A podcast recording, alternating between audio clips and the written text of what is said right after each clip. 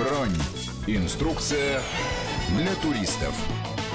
Добрый день, Сергей Фонтон у микрофона. Мой гость сегодня Алексей Александрович Маслов, востоковед, профессор Высшей школы экономики. Добрый день. Здравствуйте. Речь, конечно, пойдет о Китае. А с точки зрения туриста, как и положено в программе «Бронь».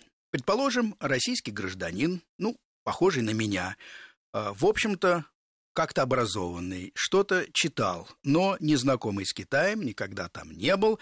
Положим, смотрел мультфильм «Мулан», который э, Дисней выпустил в 98 году, а потом продолжение. Трогательная история про девочку, которая пошла на войну вместо своего отца, который был стар и болен. А, естественно, мы все знаем о том, что Китай большая, а, даже великая страна, гигантские успехи в экономике. Все мы заказываем через разные ресурсы э, всяческие гаджеты из Китая, пользуемся ими. Ну вот и, пожалуй, все. И вот такой человек собирается в Китай. Две недели. Во-первых, что можно посмотреть, что можно почитать до того, как отправиться, потому что понятно, что э, понимания будет намного больше, если хоть как-то подготовиться. И вообще, о чем следует подумать? Вот круг вопросов, которые сегодня мы э, с Алексеем попробуем обсудить. Первое. Что надо иметь в виду самое главное, как вы считаете? А самое главное, я думаю, это для себя надо понять, какой Китай вы хотите увидеть. Тот Китай, который сам Китай вам показывает, или тот Китай, который настоящий. Тот Китай, который, пожалуй, э, может поразить, удивить, иногда возмутить, но, по крайней мере, вы получите реальную китайскую, так сказать, слепо китайской души. Есть Китай официальный, это, конечно, Великая Китайская стена, куда все заезжают. Есть Пекинский императорский дворец, блестящий, прекрасный, очень музейный. Есть э, масса храмов, в которые возят туристов. Есть, в конце концов, Великая Китайская стена, вокруг которой тоже много загадок, и вам обязательно покажут э, вот тот стандартный участок зем... Э, стены, который находится недалеко от Пекина, и куда, собственно говоря, возят иностранцев, а спуститься, например, вы сможете на фуникулере или даже, как многие предпочитают сегодня, на санях, такие санки, которые по желобу вы спускаетесь вниз, ну, вот такое развлечение. Это будет неплохо, сразу скажу, это будет спокойно, это будет познавательно, и многие многие на этом останавливаются. Ну, я скажу, что, наверное, я бы выбрал, конечно, иной Китай. Э, и скажу почему. Потому что такой туристический наверняка все равно возникнет, потому что он так или иначе будет показан, потому что и вся туристическая индустрия Китая на это заточена, и, и это как бы фасад Китая. Но если попробовать заглянуть дальше, а дальше надо исходить из того, что представьте, что вы посещаете не одну страну, которая называется Китай, а много разных самых стран, Э, у которых, которые различаются и своим языком, и э, пищей, и структурой питания, даже своими традициями. Вот поразительно то, что попав в один Китай, вы сразу можете посмотреть много разных стран. И это связано, в общем, э, с э, то, что в науке называется система этнообразования. То есть, когда так уж получилось, на территории Китая, нынешнего Китая, существовало десятки или даже сотни государств, княжеств, которые начали сливаться воедино, но так до конца и не слились. И не случайно, например, многие китайцы говорят, по сути, на разных языках. Э, пекинец может не понимать шанхайца, шанхайец не понимает жителя Гонконга, жители Гонконга, в свою очередь, могут не понимать жителя Центрального Китая, и хотя иероглифы одни и те же, это разные языки, не диалекты, а именно языки. А ведь это говорит о том, что, по сути, под названием китайский язык и китаец, или, говоря по-научному, ханец, таково самоназвание китайцев, э, проживает несколько разных этносов. И поэтому, когда вы знаете, можете, хотите попробовать сычанскую острую кухню или морскую кухню шанхайскую, вы сразу понимаете, что вы пробуете кухни разных народов. Китайцы сами себе не будут об этом говорить, но вы для себя в сознание заложите. Вы можете в, в рамках одного Китая увидеть несколько народов и несколько царств. И вот из этого и надо исходить. И поэтому Действительно, я считаю, что две недели – это оптимальный вариант, но если вы хотите посмотреть по-настоящему Китай, не торопитесь. Не старайтесь э, посмотреть Китай, чтобы один день один город или два дня один город. Немножко останавливайтесь в, в этой цепи событий, и я вас уверяю, вам придется и захочется съездить в Китай еще один раз. Вот, может быть, сегодня я опишу, как можно построить такие маршруты, чтобы посмотреть разный Китай. Ну, давайте попробуем построить один, а, как раз первый маршрут. Человек э, куда все-таки должен направиться, с вашей точки зрения? Какой из э, регионов э, для начала? А для начала есть довольно ограниченное количество мест, через которые можно влететь в Китай. Ну, Пекин, конечно. Пекин, конечно, да. Шанхай, наверное. Шанхай и, и... Гуанчжоу. Гуанчжоу. Да, угу. это южный город, э, столица э, южной провинции Гуандун, и э, формально к этой провинции примыкает Гонконг. Я бы, например, из этих городов, как ни странно, выбрал бы Шанхай, и, говоря ненаучно, зато понятно, сверху по карте, сверху карты спускался бы вниз по карте. К югу. К югу, абсолютно точно. Прежде всего, чем поразителен Шанхай? Шанхай – это город, который когда-то в XVI веке просто отсутствовал как город. В отличие от Пекина, который очень старый город, и который был создан, по сути дела, монголами, теми монголами, которые основали династию Юань, и формально Пекин существовал и до этого, но это была, по сути дела, деревушка. Вот город, который стал называться потом Пекином, а в эпоху монголов назывался Даду, большая столица, его оставали монголы. И, кстати говоря, этот Пекин был когда-то построен в арабском стиле, с мечетями, минаретами, э, потому что, не потому что э, монголы были мусульмане, потому что им очень нравилась эта архитектура. Потрясающе. А Шанхай, значит, по меркам э, китайцев все-таки не очень старый город, 16 век. О, молодой, это практически ничто. Это вчерашний день. И Шанхай, э, чем сразу поражает, Шанхай – это город в известной степени как бы зафиксировавшийся в истории. Вы приезжаете в ну, то, что называется Старый Шанхай, это город, по сути дела, построенный иностранцами в конце 19-го, начала 20 века. Я напомню, что тогда Китай переживал очень серьезное, трагическое время для себя, когда в результате двух так называемых опиумных войн в 1830-1860-х годах Китай, по сути, был превращен в полуколониальное э, государство, утратил э, контроль над своей таможней, над своими финансовыми системами, а Шанхай был тот город, куда самые разные иностранцы э, приезжали и создавали город для себя, под себя, и в своем стиле, и в своем понимании этой жизни. И вот 19 случай... век, середина, наверное. Э, э, ну, Шанхайская набережная вот знаменитая была достроена в начале 20 века. Она фиксирует нравы и архитектурный стиль того времени. И, кстати говоря, вы можете без труда, э, идя по этой набережной, можете без труда определить, вот немецкий квартал был, э, вот американский, вот британский, а вот там вот недалеко на излучине реки невысокое здание с огромным шпилем – это российское консульство. Алексей, простите, а почему же тогда у меня в голове возникает из прошлого, может быть, э, такая фраза? Ну, какой тут Шанхай? Это когда нагромождение каких-то сарайчиков, еще что-то. Так у нас говорили. Э, и говорили правильно, потому что такой Шанхай не просто был, он и сохранился. И спасибо китайскому правительству, что оно сохранило наряду с суперсовременными зданиями в Шанхае вот эти маленькие, ну, почти лачуги, где на втором этаже вы видите сушится белье. Э, и это особый архитектурный стиль, который стоит посмотреть. Он называется шикумен. Шикумен, дословно, это каменные дома. Почему так называлось? Потому что обычные дома в Шанхае до прихода иностранцев были не каменными, а были деревянными, были легкие постройки. И вот иностранцы тогда, в первую очередь, это были испанцы, португальцы, строят такие легкие каменные дома, э, чем-то похожи на архитектуру э, Испании, Мадрида, например, и они до сих пор сохранились, они в не очень хорошем состоянии, но это придает особую как бы окраску. Это э, старый Шанхай, находящийся на западной, в западной части реки, которая рассекает Шанхай на две части. На набережной заканчиваются вот эти вот западные кварталы, прекрасно сохранившийся французский квартал, где сегодня центр развлечений, кафе, ресторанов, ночной жизни. А, а, так сказать, отыграв эту часть, э, я бы вам посоветовал в Шанхае сходить в, знаменит, в знаменитейшие, в прекраснейшие джаз-клубы. Да, одну минутку. Вы упомянули ночную жизнь. А, как ее понимать? В европейском стиле? Насколько надо быть осторожным? А, это стиль, в Шанхае стиль европейский потому что вряд ли вы будете наслаждаться китайским стилем ночной жизни, просто вы будете там чужим, и вас не примут. Э, если вы не хотите сидеть и распевать э, ночами в караоке-барах э, под восхищенные взгляды китайских девушек, которым что-то будут говорить на китайском. А вот Шанхай все таки это западный стиль, и ночная жизнь включается, включает в себя, с одной стороны, и танцы живота, которые исполняют уйгурские танцовщицы, потому что для китаянок это считается не очень пристойно. Это, безусловно, прекраснейшие и джаз джаз-бары, о которых я упомянул, где вы можете на, на Джеймс Session встретить каких-то удивительных музыкантов, где выступают самые разные коллективы со всех стран мира. И вот этот шан, шанхайский стиль джаза, это действительно стиль, он проник в Шанхай вот как раз в ту прекрасную эпоху 19-го, начала 20-х веков и расцвел в 40-е годы эм, нашего уже века. нашего века вместе с шанхайскими модами. И, кстати говоря, многие, э, мало кто знает, что вот эти знаменитые китайские платья сипхао, которые с высоким воротником, которые облегают женскую фигуру, доходят обычно до щиколоток, красиво с огромным разрезом, это был шанхайский стиль моды, обычно красного цвета, и э, многие иностранцы, кстати, почему-то стараются их купить и выходят в них в свет.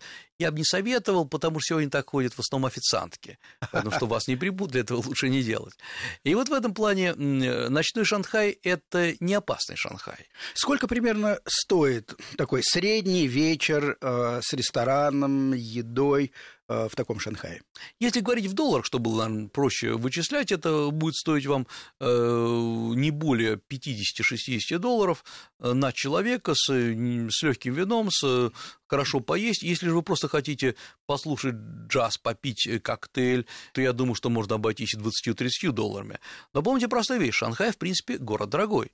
И если вы забредете в дорогие рестораны, то это может вам чек средний стоить и 100, и 100 да, и 150 долларов. Шанхай один из самых дорогих городов мира. И чем он хорош, вы можете получить от самого дешевого до самого дорогого именно в одном городе. Предположим, насладились. Прилетели, провели вечер, э, а, может быть, даже все-таки несколько дней в Шанхае. Конечно. Да? Я бы еще посоветовал перейти на ту сторону реки. Мы сейчас говорили с вами про западную часть Шанхая, старую. А вот на восточной части Шанхая, которая так называется, собственно, Восточный Шанхай, вы увидите абсолютно другой стиль. Это суперсовременный Шанхай с огромными зданиями, это ими классическими э, зданиями в гонконгско-чикагском стиле, э, который уходит э, за горизонт, вверх, и, собственно, там находится самое высокое здание в Шанхае, очень похожее на, по виду, как ни странно, вытянутую открывалку. Mm-hmm. Поэтому китайцы так называют открывашка. Оттуда хорошо посмотреть на Шанхай сверху, и там же находится одна из самых, наверное, красивых, красивых зданий на на, в Китае, это телебашня. Телебашня, которая так называется «Жемчужина Азии», и э, шпиль, который протыкает большой красный шар, и на первом этаже располагается музей истории Шанхая. Очень рекомендую зайти, потому что вы он сделал так, как будто вы проходитесь по улицам Шанхая от древности до современности. И э, там стоят восковые фигуры, там даже запахи, скажем, древней аптеки воспроизведены. Вы слышите удары на ковальне, как там кузнецы что-то делают. Или, например, при вас тут же изготавливают, как в древности было, соевый творог, вот этот знаменитый тофу. Замечательно. Можно какие-нибудь сувениры, очевидно, купить? Там можно купить сувениры, там можно и поесть старые, э, вот э, по старому рецепту приготовленные разные блюда, и э, вы там проведете. Билет стоит недорого, и э, он обычно стоит э, в этот музей в районе 5-7 долларов, но вам еще предлагают забираться на шпиль этой башни на большом лифте, чтобы посмотреть сверху вниз. Не хочу делать антирекламу, но я бы не стал этого делать, не потому что это довольно дорого, а потому что обычно в Шанхае висит туман, и стекла довольно грязные, вы, к сожалению, сверху почти ничего не увидите. Не так уж хорошо все видно. Но, наверное, вот эта сторона все-таки совпадает совпадает э, с классической э, туристической витриной, которую э, власти и турагентства хотят показать, правильно? Безусловно. Но мы рассматриваем Шанхай как въезд в Китай и, наверное, какое-то время, чтобы адаптироваться к этому Китаю. А вот следующим шагом я бы предложил, как я уже сказал, немножко вниз, так сказать, спускаться по карте, и предложил бы проехать в не совсем туристическое место в провинцию Хэнань. Тем не менее, она очень важна, потому что Хэнань – это самая центральная провинция, дословно она переводится как «к югу от реки», «хэ» – это река, «нань» – это юг, то есть к югу от э, Хуанхэ. И вы там увидите Хэнань – это то место, где вообще зарождалась китайская цивилизация. И э, там можно посмотреть удивительные абсолютно э, даосские и буддийские монастыри, которые сегодня сохранились. Кстати говоря, там же находится и знаменитый Шаолинский монастырь, который, ну, может быть, сейчас уже и не стоит посещать, поскольку такой музей под открытым небом, особый Диснейленд, э, а вот э, посетить даосские монастыри я вам очень рекомендую. Таким образом, проведя несколько дней в Шанхае, окунувшись и в ночную жизнь вполне безопасную, потратив какое-то количество денег, мы потом отправляемся на юг. Абсолютно правильно, на юг, Минутку мы прервемся на короткие новости и потом продолжим разговор с Алексеем Масловым. Бронь. Инструкция для туристов. Бронь. Инструкция для туристов. Сергей Фонтон у микрофона. Продолжаем разговор с Алексеем Масловым, востоковедом, профессором Высшей школы экономики. Речь идет о кратком посещении Китая, примерно две недели, что посмотреть, что сделать.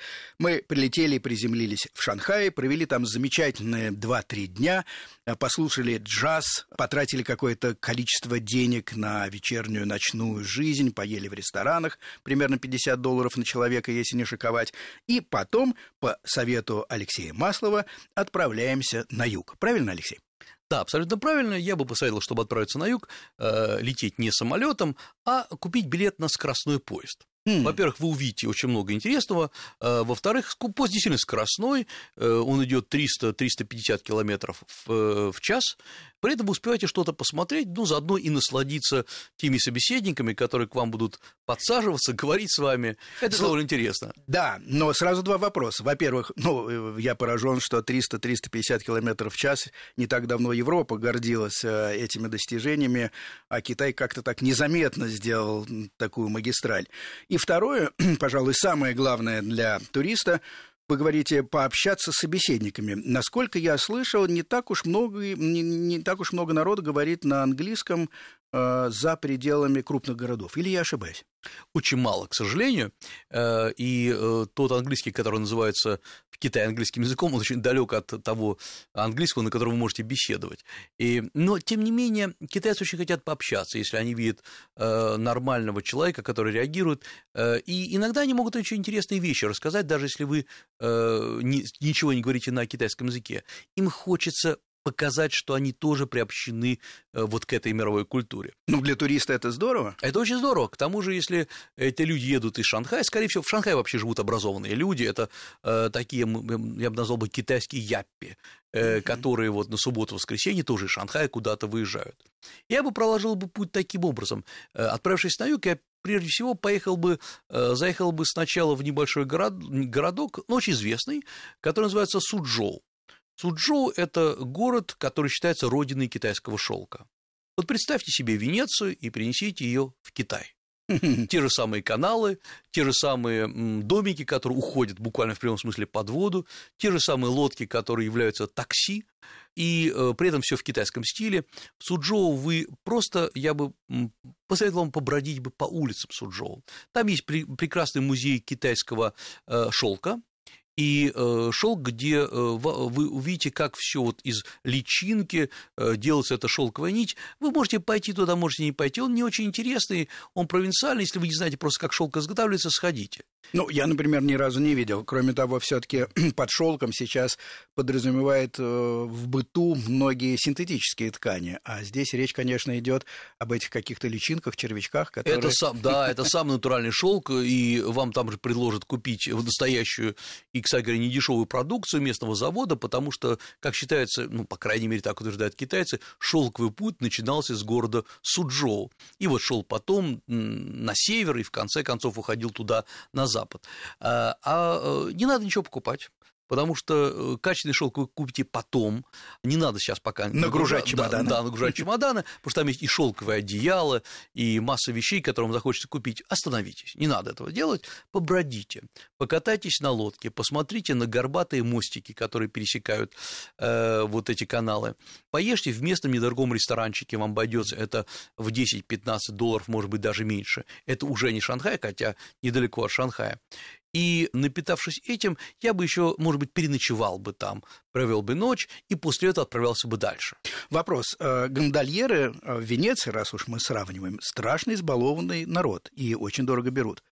Сколько стоит примерно прокатиться по каналам э, Суджоу? Как это вообще выглядит? Есть ли у них традиционные лодки какие-то? Или они просто на моторках катают? Нет, это вполне традиционные лодки, они не похожи на традиционные гондолы, они, может быть, не столь живописные, но здесь важно не какова лодка, а что вы видите слева-справа. Поездка, э, во-первых, торгуйтесь, торгуйтесь спокойно, э, обычно это вам, вам назовут цену в районе 10 15 долларов, но я думаю, что вполне вы можете в хороший день скинуть и на 5, на 6 долларов, и вас будут катать э, по каналам около полутора часов, да больше вам, собственно, не надо, потому что вы видите тот Китай, который, скорее всего, и существовал на этом же месте где-то в 16-17 веке.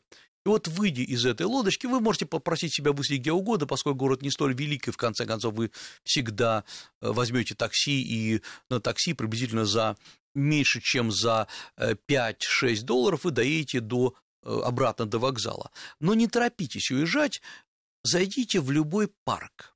Вот парки города Суржоу – это парки аристократов и именно туда они приезжали, эти аристократы, кто туда отправился в ссылку, кто специально брал и покупал землю в этом месте. Эти парки построены по э, знаменитому вот китайскому фэншуй, где вода, камни э, составляют некий архитектурный ансамбль и э, там даже дорожки проложены по этому фэншуй. Не пытайтесь даже понять, почему именно так. Да это не важно, просто это, надо, да. видимо, наслаждаться. Да? Надо наслаждаться. Это бамбуковые сады, и они прекрасно называются, все эти парки. Например, парк один, это парки с, с небольшими домиками, парк одинокого странника, э, парк одинокого чиновника. Вот эта вот э, поэтика одиночества, задумчивости э, – это то, чем надо напитаться в этом городе Суджоу. Забудьте о музеях, они вам не нужны, побродите в этих парках. И тогда вы поймете, как жили чиновники, аристократы в Китае до начала XX века. После этого я предлагаю утром отправлять, переночевав в хорошей гостинице. А, Алексей, подождите, подождите, да. еще надо пообедать. Вот, скажем, а, стоит ли расспрашивать местное население о том, где поесть? И стоит ли питаться а, в э, не в туристических местах, а там, где едя, ест э, местное население я думаю, только там и надо питаться. Потому что, конечно, есть прекрасные рестораны, которые э, светятся э, вы, вывесками на английском языке. Не надо туда заходить, если вдруг вы не хотите поесть гамбургер. Э, естественно, есть все вот эти знаменитые западные сети. Э, постарайтесь их проигнорировать. Как надо выбирать ресторан? Не надо расспрашивать местное население. Во-первых, оно испугается.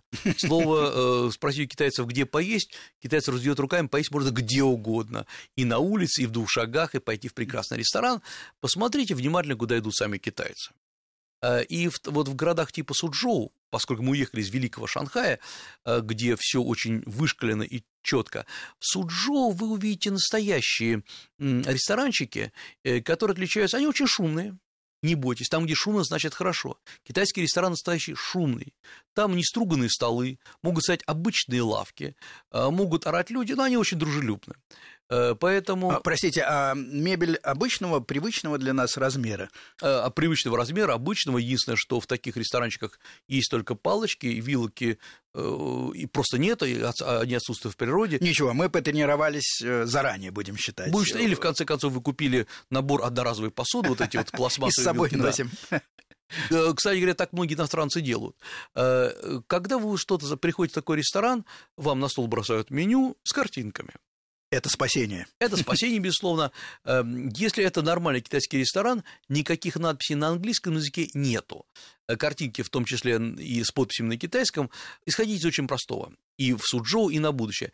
Не заказывайте ничего экзотического. Не пытайтесь попробовать э, суп из ласточки до гнезд или суп из черепахи, если вы не знаете, что это такое, или из акульих половников. Э, заказывайте рыбу, которую испортить сложно, вам принесут реальную живую рыбу, покажут, как она выглядит, вы ее закажете.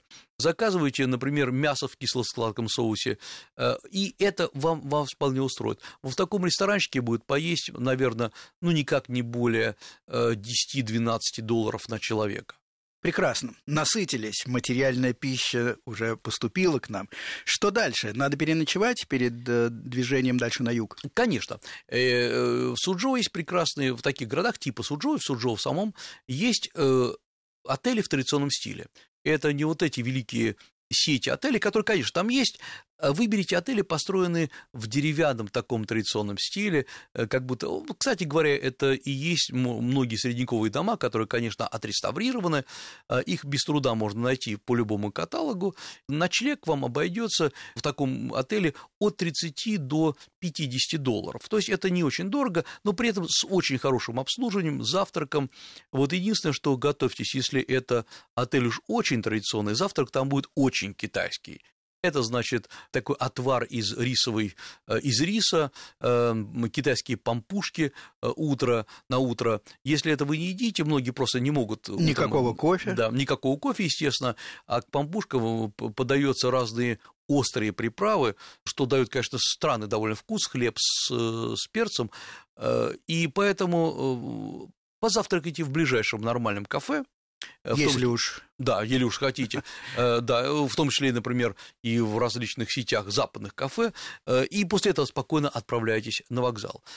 Кстати, обратите внимание, что, к сожалению, китайские таксисты, а такси – это стандартный недорогой вид транспорта в таких городах, они не говорят на английском языке, и как бы вы громко не кричали им в ухо название, кричали «вокзал». По принципу Джерома Джерома надо да, просто да, да. настойчиво и громко повторять Абсолютно слово. Да, они будут, они будут пытаться быть услужливыми, но ничего не поймут. Наверное, карту с собой можно иметь. Э, карту раз, и во-вторых, просто заготовьте на карточках на китайском языке иероглифами, э, попросите кого-то написать название вокзал, гостиницы и так далее, и водителю показывайте. В этом плане они успокаиваются, и, кстати говоря, если раньше водители китайские часто обманывали, возили кругами, сейчас контроль довольно жесткий, и вас довезут сразу до вокзала, вот, собственно говоря, и там же вы покупаете билет на поезд. Такси, кстати говоря, с таксометром, с прибором или просто наугад называется э, сумма, которую надо заплатить? только по таксометру, и это жестко контролируется, более того, вам выдается чек, он пробивается прямо при вас же, и э, вы можете, если вам не понравилось, как э, возили, или вдруг водитель, предположим, делал слишком много правых поворотов. Э, Что признак круга, да? Конечно, да. Вы можете э, с этим чеком обратиться, э, если вы знаете, куда надо, в полицию или, в конце концов, обратиться к товарищу, он знает, скажет вам, куда это все передать, и таксист будет наказан. Поэтому выучите понятие «дайте мне чек», и само по себе оно сразу показывает, что вы будете контролировать. Чаевые принято давать? Нет, чаевые в Китае вообще давать не принято. Ни водителю, ни официанту. На этом мы делаем небольшую паузу и возвращаемся через пару минут. Бронь. Инструкция для туристов. Бронь. Инструкция для туристов. Сергей Фонтон у микрофона, Алексей Маслов, востоковед, профессор Высшей школы экономики, мой гость. Говорим, конечно, о Китае.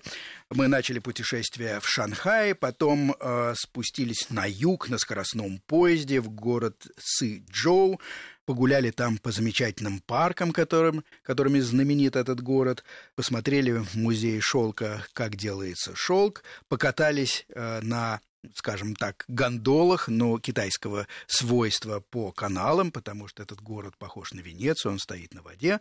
И дальше, по совету Алексея, двигаемся на юг. Снова возвращаемся на вокзал, на такси, никому не даем чаевых, получаем чек и таким образом э, застрахованная от э, всяких неожиданностей. Правильно я излагаю, Алексей? Абсолютно правильно. Единственное, что город называется Суджоу. Суджоу, да. Да, да. Суджоу. Э, ну, а теперь мы поговорим, как на вокзале взять билет. Это тоже непростая вещь, потому что э, э, обычно это стоит длинная очередь. Китайские э, девушки, которые продают билеты, вряд ли поймут, как вы будете произносить название ближайшего города, в который мы сейчас отправимся. Да, многие друзья мне рассказывали об этой проблеме. Да, поэтому заранее заготовьте карточку с названием города, а заодно заготовьте еще и наличные деньги, потому что формально в Китае действуют все виды кредитных карт, но э, иногда получается так, что именно западные кредитные карточки не принимаются. И когда вы видите название известных там Visa, MasterCard, по сути дела речь идет о китайских картах. Если у вас такой нет, э, заготовьте себе э, наличные заранее. В конце концов, во всех городах есть банкомат, откуда вы можете снять деньги, но далеко не все банки, не все банкоматы определенных банков позволяют вам снять деньги именно зарубежных, с иностранных кредитных карт, в том числе и с российских. То есть лучше это сделать, например, в Шанхае? Лучше это сделать в Шанхае, где практически можно сделать, э, снять все что угодно. И если вы вдруг э, решили где-то поменять деньги, скажем, доллары или евро на юани, формально гостиницы это могут делать, но далеко не все гостиницы, особенно те, о которых мы с вами говорили, э, им разрешено это делать. Поэтому запаситесь наличными заранее. А в банках можно э, просто, ну, гуляя по улице, зайти в банк и поменять? Безусловно, такие банки, как Банк Китая, Сельхозбанк Китая, один из крупнейших банков, э, можно поменять, но это, как ни странно, очень долгая процедура в банке. Вы должны прийти туда, напомню, с паспортом, заполнить массу анкет, получить массу красных штампиков на эти анкеты, и в конце концов вам поменяют. Но банки, не все банки, опять-таки, этим занимаются, поэтому лучше несите, имейте с собой наличные или э, есть еще один вариант, если вы довольно часто собираетесь путешествовать в Китай и не один раз собираетесь проехать, э, привяжите свою кредитную или дебетовую карточку китайской платежной системе, которая называется э, WeChat. Это такой же мессенджер, как многие другие мессенджеры. Вы можете переписываться с китайцами, а заодно и платить за этим вот этой карточкой, платить, по сути дела, телефоном, платить за билеты или даже за покупки. Прекрасно. Но, предположим, все-таки такого WeChat мы, мы, мы не зарегистрировались, и у нас довольно много получается в кармашках э, валюты, то есть денег. Как э, широко распространено воровство? Сразу возникает вопрос. Поразительно мало. Удивительно, почему? Да, и более того, оно уменьшается. А, во-первых, э, хорошо работает китайская полиция. Во-вторых, э, несмотря на то, что кажется, что Китай такая диковатая страна, камеры дорожного наблюдения стоят практически повсеместно, не говоря уже о вокзалах, о местах массового скопления народу, в гостиницах, поэтому ловят наказывают.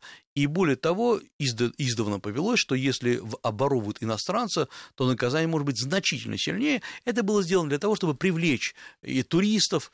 Э, поэтому... Не портить витрину. Да, абсолютно правильно. Поэтому, если уж вы совсем не трясете деньгами перед носом китайцев, вас не должны оборовать. Конечно, э, карманники есть везде, и меры предосторожности точно такие же, как в любой другой стране мира, но таких вот исключительных э, вещей, которые вас обворовывают прилюдно на улице, например, как это делается там в других странах мира, в Бразилии, например, вы с этим не столкнетесь, безусловно. Отлично. Все-таки мы доехали до вокзала. С грехом пополам нашли в колоде карточку с правильными иероглифами и показали, куда нам нужен билет. Расплатились наличными, как я понимаю. Садимся в поезд, и куда мы все-таки отправляемся дальше? Следующим пунктом я бы предложил вам доехать до города Лаяна. Лояна. Лоян. Лоян. Лоян. Угу. Лоян это... Из Суджоу, я теперь правильно да, говорю, абсолютно да? правильно. В Лоян. В Лоян. Вот на этом скоростном поезде. Лоян – это старая столица Китая, которая была, ну, пожалуй, сам даже не пожалуй, абсолютно точно, существовала как столица Китая самое продолжительное количество времени.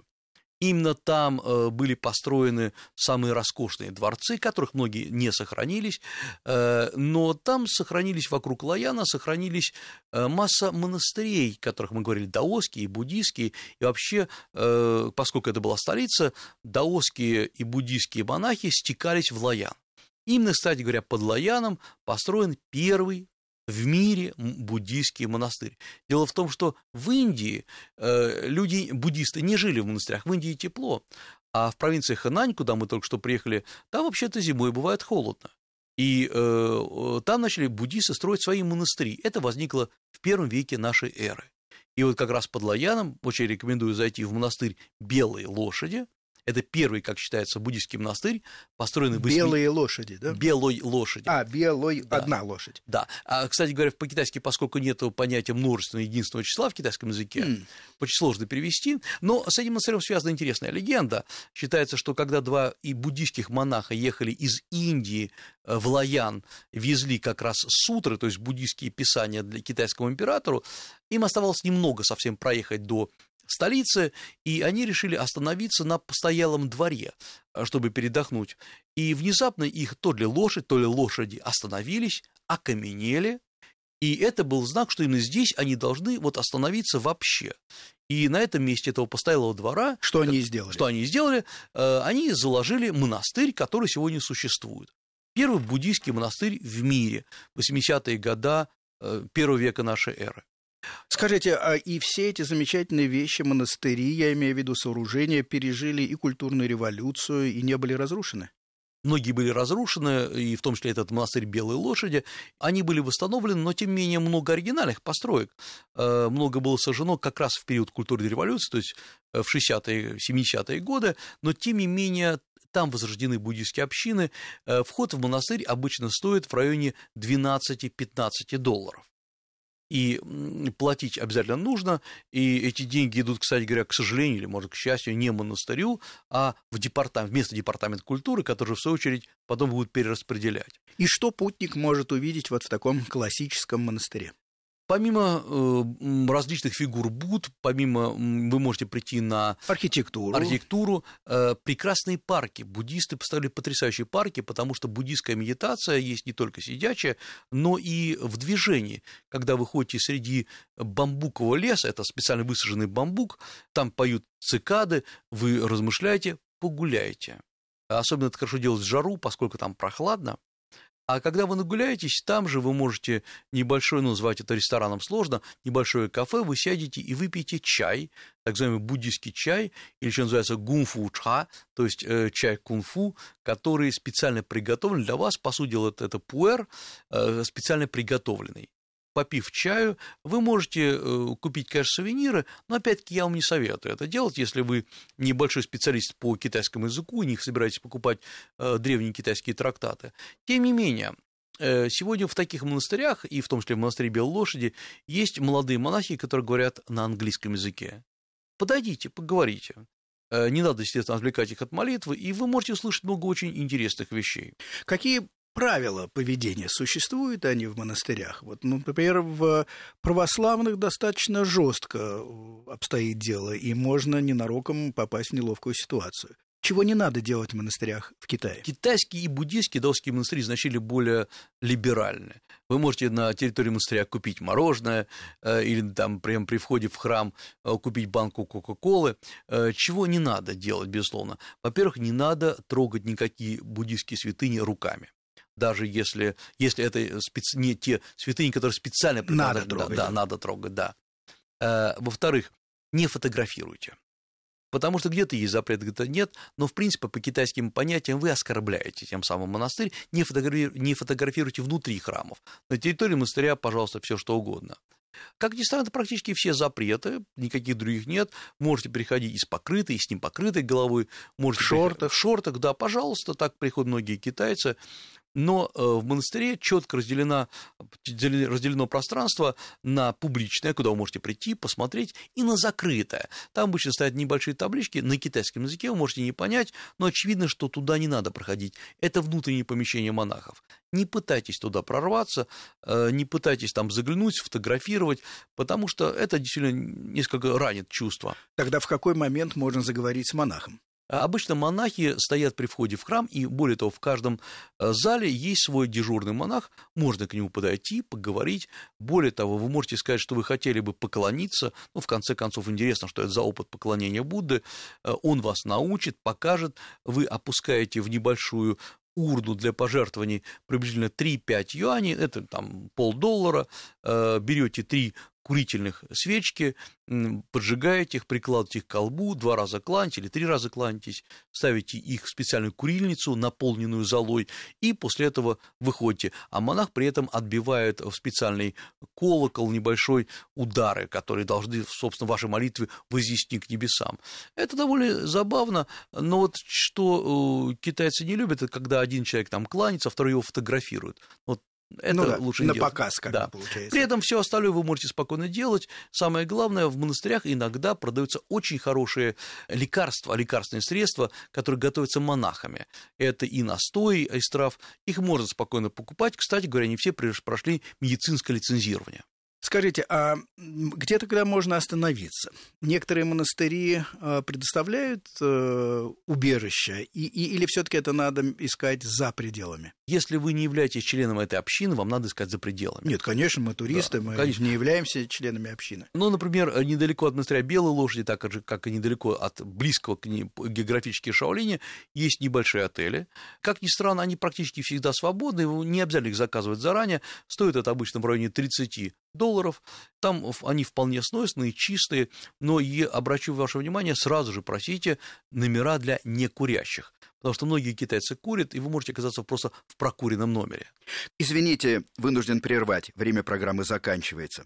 Вместе с Андреем Масловым, востоковедом, профессором Высшей школы экономики, мы проехали от Шанхая до Лаяна, древней столицы Китая.